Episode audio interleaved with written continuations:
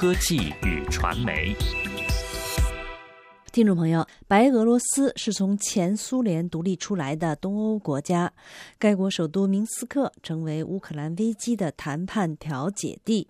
该国总统卢卡申科在谈判中跑前跑后，这都增加了白俄罗斯及其总统的知名度。而国际传媒的目光也不得不投射到白俄总统卢卡申科年仅十一岁的小儿子考利亚的身上，因为六十岁的白俄总统总是将这个孩子带在身边参加各种官方活动。白俄罗斯有九百五十万人口，该国首都明斯克以街道干净出名，这曾经得到了中国《环球时报》的介绍。但中国读者也许不太知道的是，今年六十岁的白俄罗斯总统卢卡申科已经执政二十一年。他在一九九四年上台后，一直通过受到争议的几次选举，保持着总统权位，被华盛顿称为是欧洲最后一个独裁者。在二零一零年上次总统选举时，九个候选人中有七个最后都被投进了监狱。该国的警察人数为十二万五千人，还有一万两千个仍然还叫克格勃的密探特务，平均每七百五十人一个特务。在白俄罗斯克格勃机构的大门上，还赫然竖立着布尔什维克政治警察机关的先祖的雕像。该国的新闻自由状况也十分糟糕。由于今年十一月又要举行总统大选，今年间被逮捕的记者将会超过百人。至于今年总统选举的结果会怎么样，更是毫无悬念。现任总统卢卡申科不仅会连任，他还会高风格的自动把得票比例降低百分之十，美其名曰为了符合欧洲的标准。二零一零年总统选举时，在任总统卢卡申科就曾经把自己的得票率从百分之九十三降到了百分之八十三。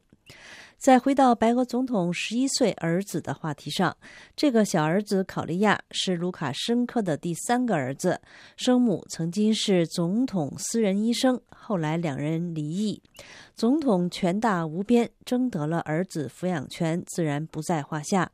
卢卡申科并未与原配夫人离婚，而是被雪藏在老家。他们两人曾经有两个大儿子，都已经三四十岁。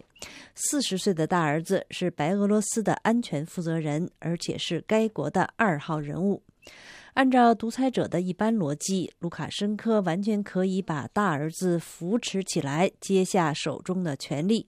但问题并不如此简单。卢卡申科一天到晚把尚在童年的小儿子带在身边，使他的成年儿子感到难堪，父子关系恶化。另一方面，卢卡申科虽然已经当了二十一年的总统，但还没有当够，他可能还想继续当下去。毕竟他才六十岁，十一岁的小儿子在一二十年内还不能接班，就还不会惦记他的权杖。最初几年，卢卡申科对公众隐瞒非婚生儿子的存在，但在俄罗斯总统普京的耸动下，之后就把这个年仅几岁的小儿子带到了国际传媒的镜头之下，并且越来越高调，甚至走火入魔。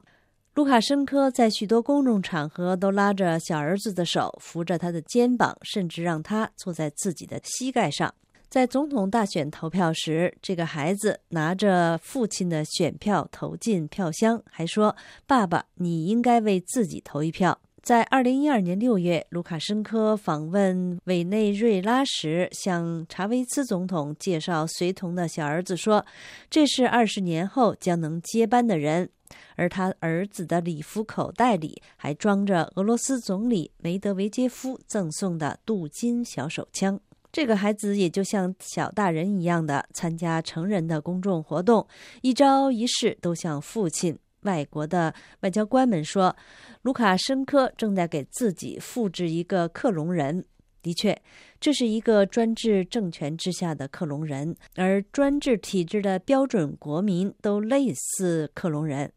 白俄罗斯崇尚清洁整齐，在明斯克，成群的人从清晨开始就集体上街打扫，墙上唯一的广告是由“我爱白俄罗斯”标语的麦田草莓风景画。周日的学生活动也是为政府机关油漆栏杆。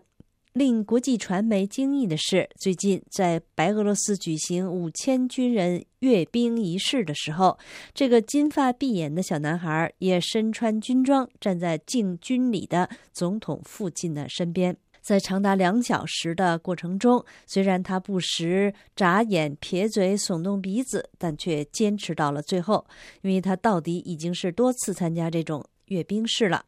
不过这种官方活动的纪律并未掩饰这种特殊教育的奇形和缺失。这个孩子在睡觉前不断的要求父亲重复讲述希特勒和斯大林的故事，尽管他已经对这些故事烂熟于心。他在总统飞机上曾经发飙。发誓，当了部长就杀了令他不满的女乘务员。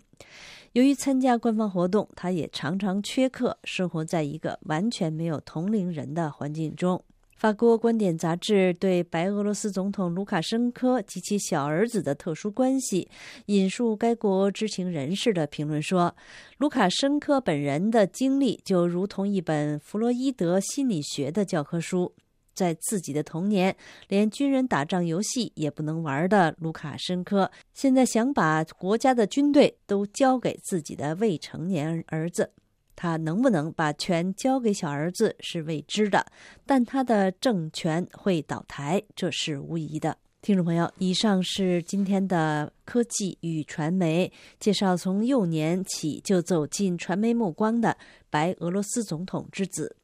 由肖曼编播，感谢收听。